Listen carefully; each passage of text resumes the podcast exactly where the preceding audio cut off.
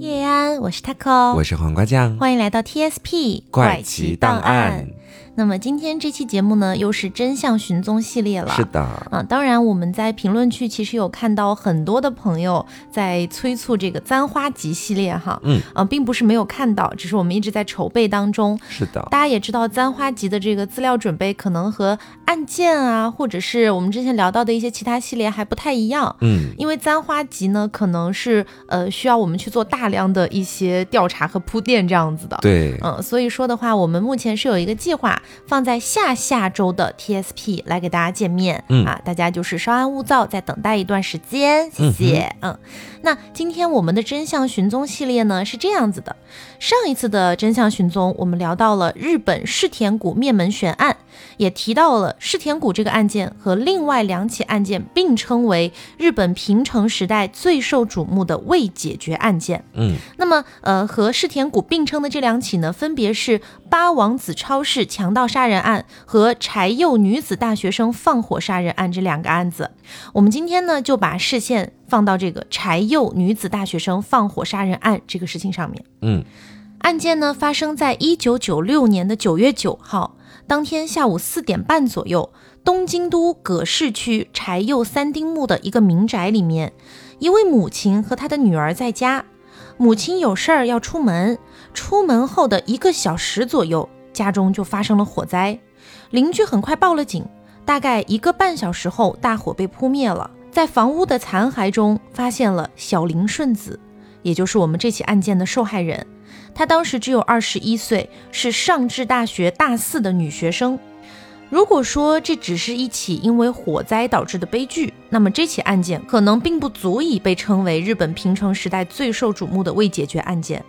当时呢，消防员看到顺子的时候，发现顺子的嘴巴和双手都被胶带捆绑着，双腿也被丝袜捆住，脖子上有刀刺伤。嗯，这下这起案件的性质就从意外失火走向了。故意杀人纵火的可能性，对，是他杀了，已经是。嗯，需要补充的是呢，呃，这起案件的名字叫做柴又女子大学生纵火杀人事件，很容易让人误以为是柴又地区有一个女子大学生她杀人纵火了。嗯，但实际上柴又女子大学生这几个字是受害者的身份。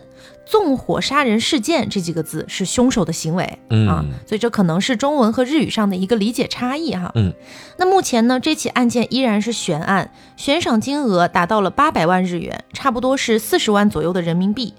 而在上次我们聊到世田谷灭门案的时候，也讲到过，二零零九年二月八号，也就是世田谷惨案发生的九年之后。世田谷案件当中的被害者宫泽干男的父亲宫泽良行出任了由其他案件被害者的家属组成的咒之会的会长，嗯，提出了要在日本彻底废除杀人案的公诉时效。然后，二零一零年三月，日本的国会决议废除因为杀人和抢盗导致死刑的公诉时效。那么，我们今天聊到的这起柴右女子大学生纵火杀人事件的受害者家属也加入了这个咒之会，并且担任了第二任的会长。这个咒之会还有另外一个名字，叫做宇宙会。不过，它的官方的名字其实是杀人事件被害者彝族会。那叫做宇宙会的原因呢，是想借用宇宙有无限的时间的这个意义，来表示对犯人的追诉永远不会消失，嗯，被害者家属的痛苦也永远不会消失，这样的一个层寓意。对这样的一个含义在里面。嗯，包括我们前面提到的废除掉的这个公诉时效，也对柴又女子大学生纵火杀人事件这个案件起到了一定帮助作用。嗯算是赶上了同样的一个时间。嗯那接下来我们来看一下这起案件的案发地点。案发地点呢是在日本的东京都葛饰区柴又三丁目，这个位置是受害者小林顺子的家。他们家呢离柴又站、柴又高速公路和一些比较大的车站都不算太远，附近还有一个比较知名的旅游景点，但是顺子家居住的那个位置还是一个相对比较安静的住宅区。嗯，而且他们家的房子是一种叫一户建的这种房子的类型。嗯，你可以把它简单的理解成就是一个小型的别墅，它一般是由一个主体房屋加上一个小院子构建而成的。嗯，然后那个主体房屋呢，往往是两到三层的那种木造的小楼。整个房屋的面积一般哈都是在一百平方米到三百平方米之间。嗯，在上个世纪六十年代左右的时候，当时刚好是这个日本经济的高速增长时期嘛，这种一户建的这种建筑模式就成为了很多人对私人房屋最初的一个理想的模板。嗯，然后我们今天案件的这个受害者小林顺子就住在我们上面说到的这个一户建当中，他们家是总共有两层，房子的左右两边呢都是邻居家的房屋，邻居的房屋和他家离得都特别的近。嗯，然后我们再来说一下顺子家的这个房屋构造哈。进门之后，首先是玄关，通过玄关呢就可以进入到起居室里面。在起居室里有沙发、电视，还有一台电脑。希望大家可以记住这台电脑哈，嗯它会成为我们后续讲述案件的一个线索点。那起居室旁边就是浴室和厨房，之后再通过一间和室来到了楼梯口，通过这个楼梯可以上二楼。上楼之后呢，右手边是大女儿小林亚希子的卧室，左手边是小女儿，也就是受害者小林顺子的卧室。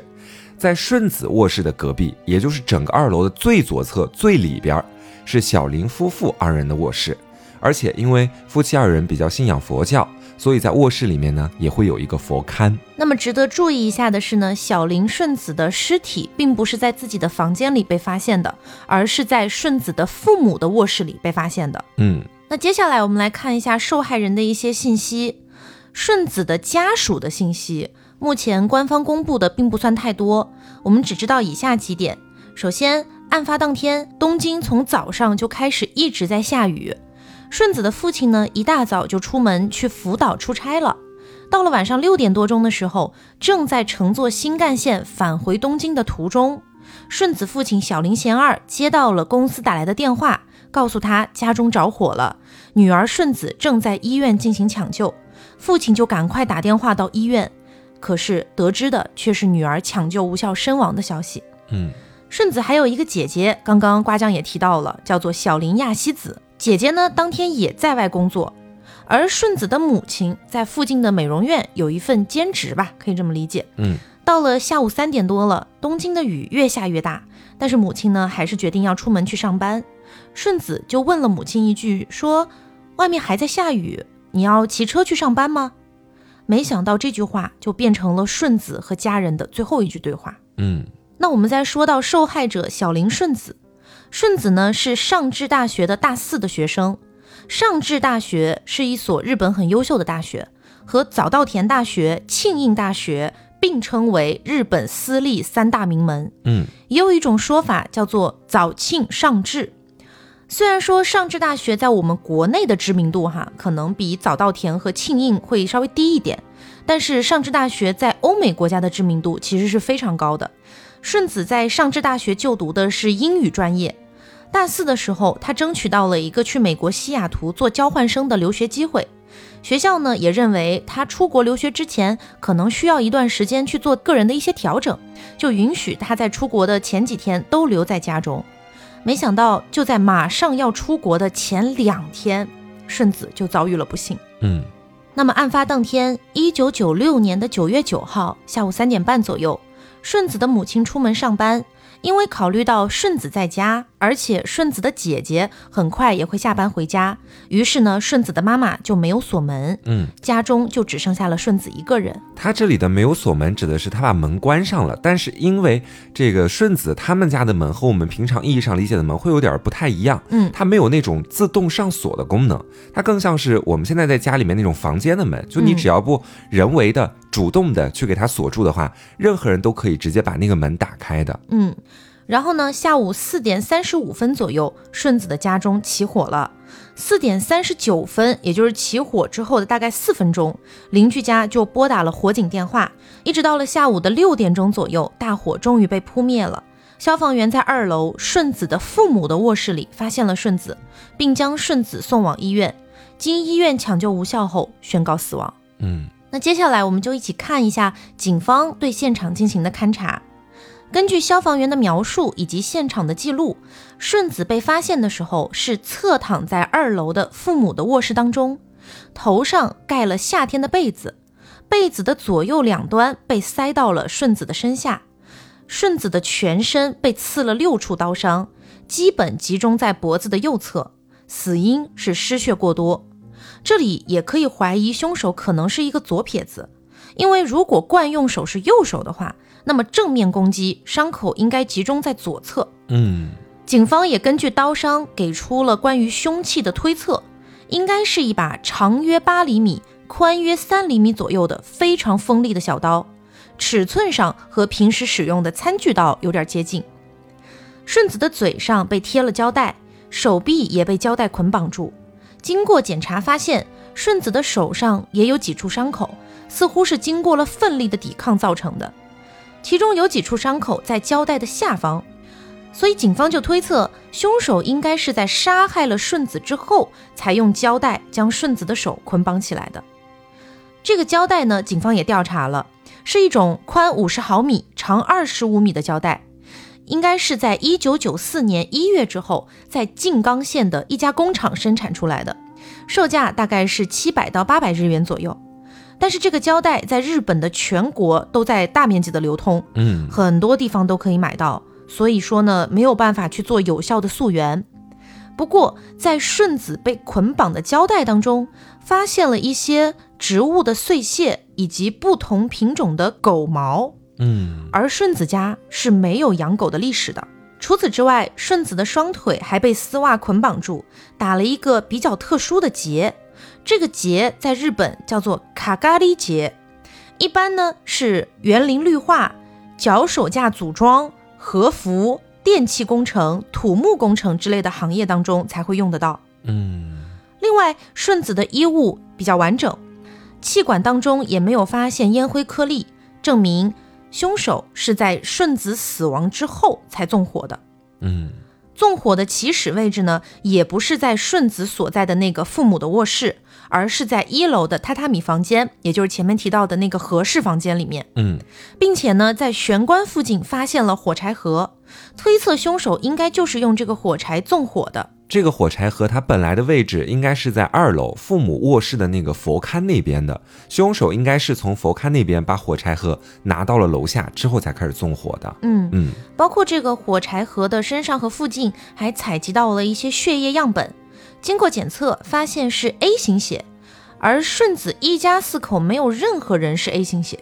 所以呢就怀疑这可能是凶手留下的血液。嗯火柴上还检测出了使用过布手套的痕迹，就是用布制的那种手套，怀疑凶手行凶的时候可能就戴着这种布手套。后来，二零一四年的新调查发现，顺子的尸体被发现的时候，头上不是盖了一个夏天的被子吗？嗯这个被子上也检测到了血迹，经过检测和火柴盒上流的那个 A 型血是一致的，嗯，来自同一名男性。都是凶手留下来的。是，另外呢，一楼的另一个房间内，刚刚瓜酱在一开始有提到，我们让大家注意一下的这个电脑，这个电脑也有被纵火的痕迹。嗯，它也是一个起火点，其实。对，还有呢，就是顺子的父亲平时只在一楼穿的拖鞋，却在二楼的卧室门口被发现。嗯除此之外，顺子家中遗失的物品只有一张顺子父亲收藏的旧纸币，面值呢是一万日元。这是一张一九六八年之前发行的印有圣德太子肖像的纸币。顺子父亲表示，他只收藏了这一张。然而，在现场勘查的时候，收藏纸币的柜子没有任何翻动过的痕迹，可是纸币却不翼而飞了。嗯很奇怪的一点是，如果凶手是为了钱来的，为什么不带走顺子房间当中的那个背包？因为背包里面装了十四万日元对，和几张顺子准备出国留学的时候使用的旅行支票。嗯，这很奇怪。嗯，那接下来呢，给大家分享一些证人提供的证词。在案发附近的目击证人给到的证词非常的多，可能是有真有假，也有一些或许和这个案子没有关系。第一个呢是当天下午的四点半到四点四十分左右，有人看到有一个二十到三十岁左右的男子没有打伞，冒着雨向车站跑去。第二个是当天的下午四点钟左右，有人看到一个四十多岁的男子站在马路上看着顺子家的房子。另一个人表示他也看到过，不过他认为这个男子大概三十多岁，身高大约是一米六，很瘦削，穿着黄色的雨衣和黑色的裤子。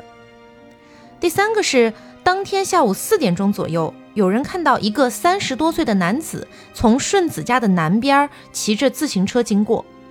第四点是当天的下午一点钟左右，有人看到一个四十多岁的男子尾随顺子附近的邻居，并且在邻居的家门口摆弄着打火机。包括案发现场附近那几天之前也发生过有一个中年男子闯入住户家中被赶出去的事情，而且那个男子也在别人的家门口玩打火机。第五点是，有人说，案发当天从上午九点到下午三点，有一个戴着白手套的男子在顺子家附近的公园里游荡了六个小时。当天下午四点半左右，有人也表示看到过一个二十到三十岁左右的男子戴着白手套，没打伞，冒着雨向车站跑去。第六点是，案发前几个小时，有人说在顺子家附近的车站。一个男子找他问路，问的是柴又三丁目怎么走。嗯，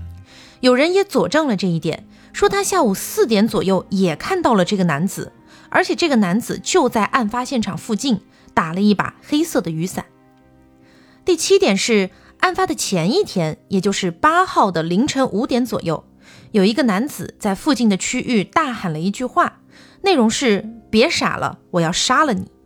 那根据这些目击线索呢，我们似乎能够发现有一些重合的地方。嗯，比如说盯着顺子家的房子看的那个男子，玩打火机的男子，戴白手套的男子，问路的男子，嗯，包括对这些男子的年龄描述的跨度比较大，从二十多到四十多都有说法。嗯，而警方在后来很多年的调查里面，根据目击证人的证词，也做了一些侧写画像。在二零一八年，离现在就很近了。二零一八年的九月份，日本警方发布了一张画像，是一个穿着深色衣裤的男子，在案发前大约下午三点五十五分左右，出现在了顺子家的门口。这个男子身高大约一米六，中等偏瘦的身材，淋着雨没有打伞。在二零二一年的八月份，又发布了一张画像，和一八年发布的没有太大的区别。但有一些细节上的不同，比如说，二零二一年发布的这个，他是穿着黄色雨衣和深色的裤子，并且打着一把黑色的雨伞，所处的位置距离顺子家大概有十五米左右。嗯，不过警方认为这两个男子应该是同一个人。嗯，应该是根据不同的目击线索，可能得出了一些不同的结论。对，但他们应该是同一个人。对，而且二一年的那个新的画像，当时它的来源是一个女性的目击者。嗯，那个女性的目击者，她家住的地方离顺子家大概是一点八公里。然后在案发的那一天，她是骑着车要去找朋友玩，路上刚好经过了顺子家旁边的一个岔路口。嗯，然后就看到了前面他给我所描述到的那个凶手的样貌。嗯。然后，除了前面讲到的这些目击者看到的与凶手相关的信息，其实顺子他自己也好像已经和凶手见过面了。嗯，事情是这个样子的，在一九九六年的八月，也就是在案发的十天之前，顺子不是要去美国留学吗？嗯，他的朋友们就给顺子举办了一场送别会。那天呢，顺子玩的特别开心。等到送别会结束的时候，已经到了很晚的时间了，他就自己一个人搭着电车要回家。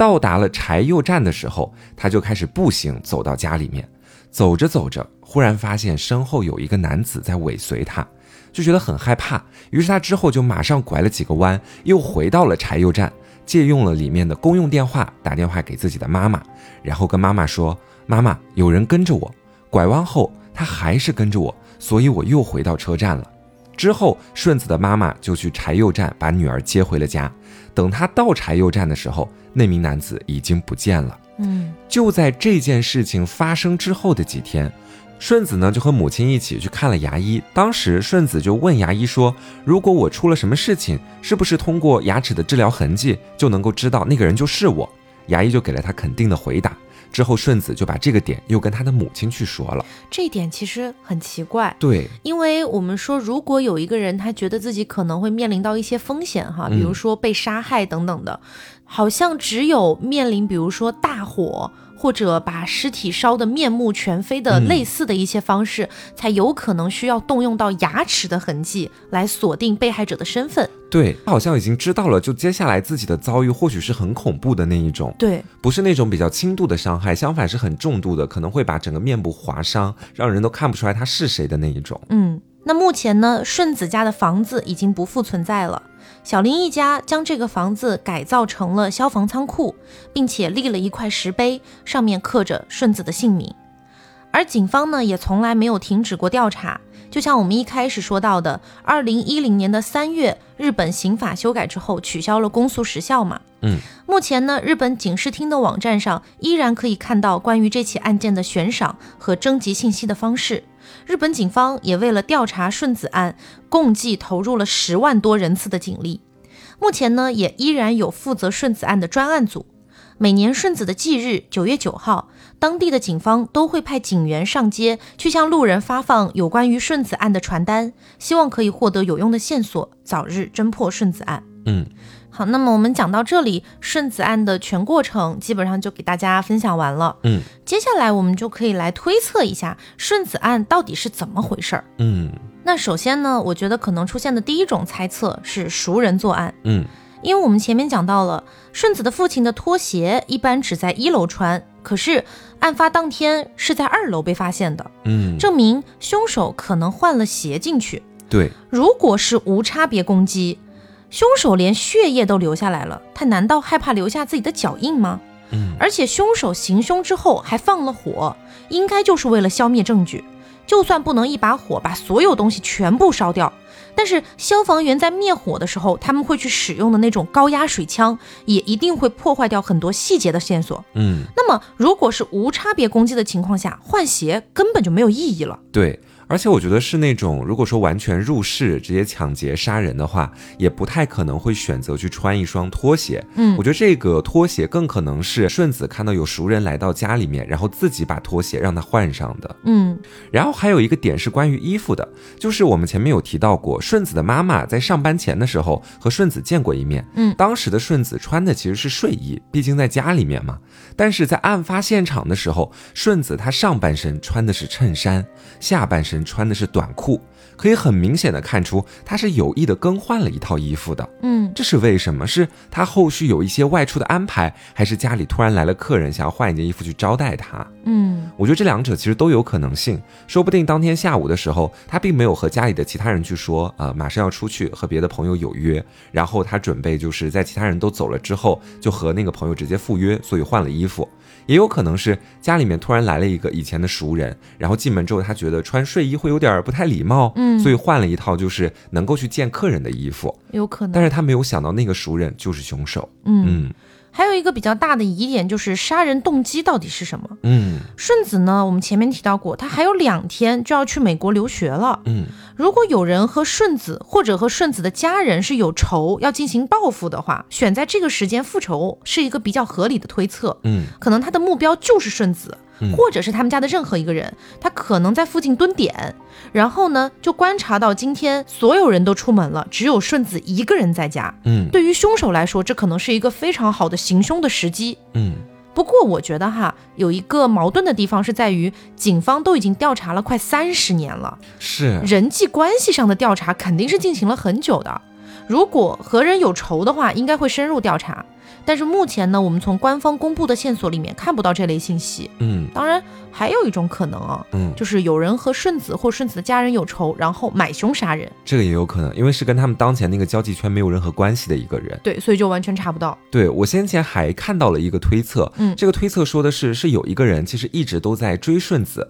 但是对顺子有一种爱而不得的感觉，就顺子一直都没有答应他的追求。然后呢，他觉得说可能心里会有一些变态，他觉得顺子马上就就要离开日本去美国了。如果这个时候还没有去追到他的话，或许以后再也没有机会可以见到他了。那索性就把他杀掉，让任何人都得不到他。嗯而且顺子她其实在美国那边是有一个男朋友的，嗯那个人可能也是在知道这个点之后彻底死心，并且把他激怒，之后对顺子起了杀心当然这只是一个猜测，啊，只是一？个猜测，只是一个猜测。哦因为如果他真的有这么一个人存在的话，我觉得警方应该是能调查出一些嫌疑人的。因为这个勘察的时间实在是有点太久了，就嗯。很难让人去相信说三十年的时间调查不出来身边的一个可能跟顺子曾经有密切交流过的人。嗯嗯。或者还有一种可能，就是我们之前有聊到过的那种打引号的病娇犯案，嗯。就是可能周围并没有人知道这个人他是喜欢顺子的，他只是在心中进行一个暗恋。啊，从来没有去把它放在口头上说，对。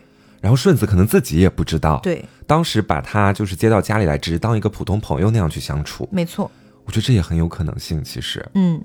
还有一个疑点呢，就是我们前面提到的丢失的那一张旧纸币。嗯我们之前说过，顺子父亲丢失的那个纸币上印着的是圣德太子，嗯圣德太子和光明会是有关系的。然后顺子就读的大学上智大学是一九一三年由天主教创立的，天主教和光明会的关系，我们在这里呢就不过多描述了，嗯呃，有一些风险，大家如果感兴趣的话，可以自己去搜来看一看。总而言之，这是一种阴谋论的推测了。嗯。然后我们再来看一看现场的这个起火点上的疑点。前面我们就有说到过，现场的起火点总共是有两处的，嗯，一处呢是起居室的电脑，一处是和室里的柜子。凶手为什么会选择这两处作为起火点？他有什么样的一个意图？因为按理来说，他如果想要去啊毁掉在案发现场的所有证据的话，他应该直接去烧那个父母的卧室呀。嗯为什么要直接选择到一楼去烧火？我觉得这个有一个可能是凶手在给自己争取逃脱的时间，嗯因为呃前面瓜在分享就是顺子一家的这个房屋结构的时候有讲到过，其实顺子家的隔壁，也就是跟他们的邻居的那个楼房，对，非常的近。如果说要在顺子所在的那个房间，也就是顺子父母的那个卧室去点燃那个火的话，因为顺子父母的那个卧室是紧邻着街道的，如果说那个地方起火了之后，烟雾蔓延出去，很快就会被人发现。啊，嗯，而且我觉得还有一个点是，假设他想要把整个房子都烧掉的话，他在二楼点火，其实火它是有一个特性，就会不断往上去烧的。嗯。它可能不太会直接蔓延到下面的一楼，嗯。所以从一楼点火，它会顺势蔓延到二楼，就等于把整个房子里面所有的证据都毁掉了。嗯。然后就顺应 Taco 前面所说到的，他选择的第一个起火点，我觉得应该是在合适里面，嗯。因为合适是整个房子里面就是最靠里的一个房间，它基本上不太会面临烟雾弥漫出去被邻居发现，然后接着就是自己没有办法逃跑的这种风险。嗯，他这个其实算是一个从凶手的角度来说，他会去思考的一个比较好的方法吧，应该是，嗯。把合适作为第一个起火点，然后之后他又来到了玄关处，也就是紧邻起居室的那个地方嘛。他可能是在看到电脑之后，他想到在电脑里面可能会存在一些属于自己的身份信息，就是可能是以前顺子和他的一些邮件的往来或者聊天的沟通，嗯以及相关的文件放在电脑里。嗯他觉得说必须要把这个电脑破坏掉，不能够留下这个证据，嗯之后才会把电脑那个地方作为第二个纵火点。那因为电脑也被故意纵火过这件事情哈，在我的眼里有两种可能性。嗯，一种可能性呢是类似于瓜刚刚说的，就是销毁证据。哎，对，是销毁证据，不管是跟顺子的一些聊天，还是说一些别的内容，或者甚至说类似于什么商业机密之类的哈，嗯这个不重要。总之，他肯定是因为电脑里有什么东西，故意把电脑烧毁，这是一种嗯可能。另外一种可能呢，是我的猜测，就是他在一楼最里面的那个合适点燃了火之后，退到了这个玄关处，准备离开。我的猜测呢，就是他有没有可能担心这个燃烧不够充分，嗯然后在门口再次点燃一把火，这是一个随机行为。哦，也有可能，其实，然后还有一个疑点呢，是我们前面提到的那个卡咖喱结，因为这个绳结相对比较特殊嘛，运用范围里面不是有园艺工作这件事吗？嗯加上在胶带里发现的狗毛和植物的碎屑，所以警方也推测有可能是在附近公园或者是在树林和动物活动比较多的一个地方工作的人。那讲到这个地方，其实网络上也有一些猜测，会认为是否跟学校的园丁有一些关系。哦，比如说，嗯，当然这是一个揣测哈，嗯目前警方是并没有针对这个东西有什么太多解释的。比如说，学校的园丁可能呃有一些喜欢顺子，或者是对顺子有一些这个仇啊等等的都有可能。嗯然后他是能够从学校那边得知顺子还有两天就要离开日本去到美国留学了，嗯，所以他觉得如果今天再不下手，后面就来不及了没。有机会了。对于是就赶到顺子家实施了这样的一个行为，并且他的那个胶带是属于他的随身携带物品，嗯以及他给顺子打的那个绳结，因为他毕竟是作案嘛，嗯所以可能会比较的慌乱。那么打的这个结应该就是自己平时打的最顺手的那种结对。啊，所以有一个这样的推测在里面。是我现在还看过另外一个推测，嗯就是关于凶手他是如何进到顺子家里面，并且完成一系列的作案过程的。嗯，就是我们暂且先不讨论哈，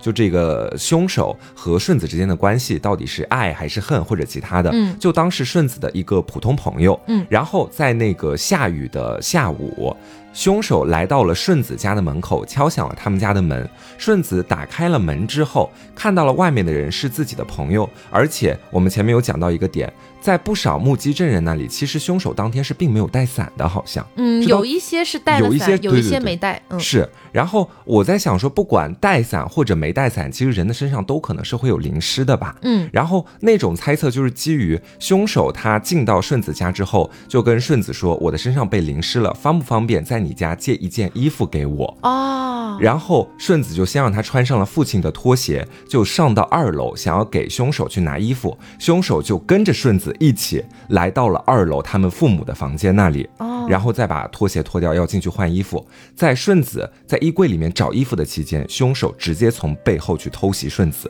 但是有一个 bug，嗯，顺子是怎么换的衣服呢？呃，我觉得是不是有可能他下午还有别的安排？嗯，如果他有别的安排的话，我觉得不至于他全家人都不知道。嗯因为为什么呢？就是你想，他爸爸当天也要准备回来，从福岛回来，嗯然后他姐姐每天下班也要回家，然后他的妈妈也不过是出去做份兼职，肯定是晚上要回家的。嗯，那么在这种情况下，如果他今天下午或者晚上有安排的话，我觉得他应该会告诉家人吧。嗯。而且他还有两天就要出国了。对，我觉得说他换衣服的时间肯定是在那个凶手到他家之前的，嗯，但是他换衣服的一个具体动机，就是我觉得挺难猜的一个地方了。，对，而且这个案子比较蹊跷的一个地方就在于，从顺子的妈妈离开家到他们家起火，中间也就一个小时左右。嗯这一个小时中间到底发生了什么事情？包括呢，还有一个目击证人的证词哈。讲到这个地方，我们也跟大家说一下，嗯，呃，这个目击证人呢说他在下午的四点十五分左右是看到了顺子他们家，并且那个时候并没有任何起火的痕迹。嗯然后是一直到三十五分才发现起火的，所以呢，就是中间这一个小时，嗯，应该就是这个案件最大的疑点之一了。对，那么除了这些疑点之外呢，二零零九年的时候还发生了一起另外的一个案件，这个案件和顺子案高度相似。我们来看一下啊，嗯二零零九年的十月二十二号，日本千叶县松户市有一栋公寓的二楼发生了火灾。住在这间房间里的是千叶大学园艺专业的大四女生，也是年仅二十一岁，她的名字叫做荻野有花里。荻野有花里的尸体被发现的时候是浑身赤裸的，还有多处刀伤，双手双脚都被丝袜捆绑起来，头上同样盖着被子。呼吸道内同样没有检测到烟雾颗粒，这一切都与顺子当年被害的情况极为相似。而且有花里被害的公寓距离顺子当初被害的那个家只有五公里左右。警方勘探之后，发现附近有一个 ATM 的监控显示，一个男子使用过大学生的银行卡进行提现，取出了两万日元。警方随即对这名男子进行辨认，发现他是之前因为另一起抢劫强奸案被捕过的有前科的人，他也刚刚才从监狱里放出来一个多月而已。警方很快逮捕了这个凶手树山成美，凶手呢供认不讳，而且这个凶手是一个劣迹斑斑的惯犯。一开始判处了死刑，但是凶手提起了上诉。二零一三年的十月八号，东京高等法院推翻了一审判决，改判其无期徒刑。控辩双方均再次提起上诉，但最终二零一五年二月三号，上诉被驳回，维持无期徒刑的判决。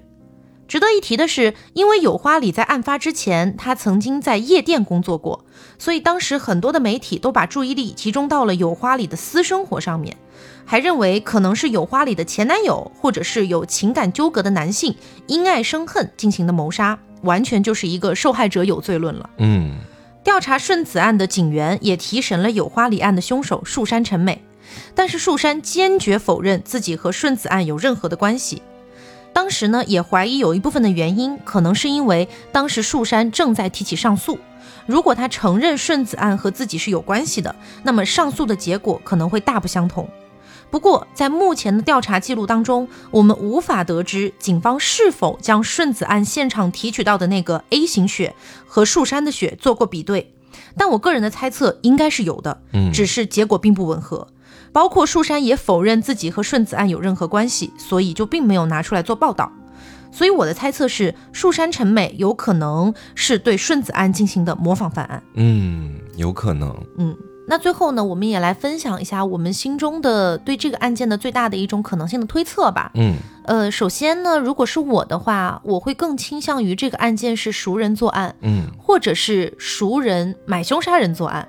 总之是跟熟人脱不开关系的，嗯是因为几个点。首先呢是拖鞋，这是一个点。嗯还有一点呢，就是虽然说顺子家是被这个大火烧过，然后也有这个高压水枪抹去了很多的痕迹，但是确确实实没有发现太多的翻动的痕迹，嗯，可能并不是为财而来的。不图钱。对，包括他们家只丢失了一张面值为一万日元的这个旧纸币，嗯，其他的这些钱财都没有丢失，所以我觉得更大的可能性应该不是为财，嗯而是因为某种关系。这种关系我们可能暂时没有办法给出一个特别好的结论。但是我觉得应该就是在情和仇之间二选一了。嗯，对，嗯然后我这边其实就是挺信服我前面分享过的一个在网上看到的一个别人的猜测嘛，嗯就说的是，呃，前面讲到过，说是想要跟他借一件衣服穿，嗯之后再入室直接把顺子给杀掉了。嗯。嗯不过我觉得结合这个说法的话，嗯、我会联想到我们刚刚讲到的另外一种可能性，就嗯是学校的园艺工人。嗯这件事情，如果说这个人本身就和顺子是有几面之缘吧，可能多多少少是面熟或者说过几句话的这种，然后来到顺子家，借由这个下大雨的这个借口进入到他家进行行凶，嗯。我觉得这也是比较能说得通的。嗯，而且我觉得其实还有一个点就是，呃，顺子为什么好像他会提前预知到自己接下来即将要遇害？嗯。这个点其实是我一直百思不得其解的，因为我们前面其实有提到过一种可能性，就假设是一个人他对于顺子心生喜欢，但是一直都没有放在嘴上去说的话，嗯，按理来说顺子不会觉得这个人是有危险或者即将对他造成伤害的，但是是我觉得顺子在后面在牙医诊所那边问牙医的那句话，好像就知道了接下来是有一个人马上要伤害他的。所以我就在想说，这其中会不会是那个人已经对顺子表现出了一定程度上的恶意？呃，关于这一点，我有另外一个想法和推测哈，嗯因为我们之前其实聊到过，在平成时代，包括就是千禧年代这个时间段里面，日本的重案要案其实非常的多。嗯可能那个时候社会的治安，包括一些犯罪的数量，在不断的进行一个波动和上升。啊，呃，这是第一点。然后还有一点呢，就是顺子不是在去牙医诊所的前几天刚刚经历了一次尾随嘛，嗯，所以我觉得可能对于一个二十一岁的女孩子来说，她是相当的害怕的。她会想一些比较可怕的事情。对对对，就有点类似于，比如说我们那一期做完了南大碎尸案之后，你嗯心里一直有种惴惴不安的感觉。嗯，那对于顺子来讲，可能是类似的一种情绪，就比如说她刚刚经历完了被人尾随，然后联系到这段时间的社会治安非常不好，嗯有很多那种非常可怕的案件的爆发，那么她有可能就会想到说，我会不会有一天也遇到这种不好的事情，嗯，所以才导致了这样的一个问询，我觉得也是有可能。而且我觉得说，从顺子的角度来讲的话，假设真的有人对他说出了“我即将接下来要伤害你”这样的话，他应该也是会回家，至少会跟自己的姐姐或者爸爸妈妈一起商量一下对策的，嗯不至于说家里面人完全一个人都不知道。嗯。嗯那么这个案件呢，我们在一开始也提到了，它是日本平成时代最受瞩目的未解决案件之一。那我们今天呢，当然也只能给出一些我们基于警方得出的线索去给到的一些推测和推断。嗯，那如果说大家听完了这期节目的内容，也有一些自己的想法的话呢，也可以在评论区跟我们一起交流一下。嗯，最后呢，我们也希望这起案件可以早日侦破吧。嗯，让真相大白于天下，让凶手早日绳之以法。嗯，好，那么今天的节目差不多就是到这里，希望大家能够喜欢。我是 taco，我是黄瓜酱，那我们下周再见，拜。拜拜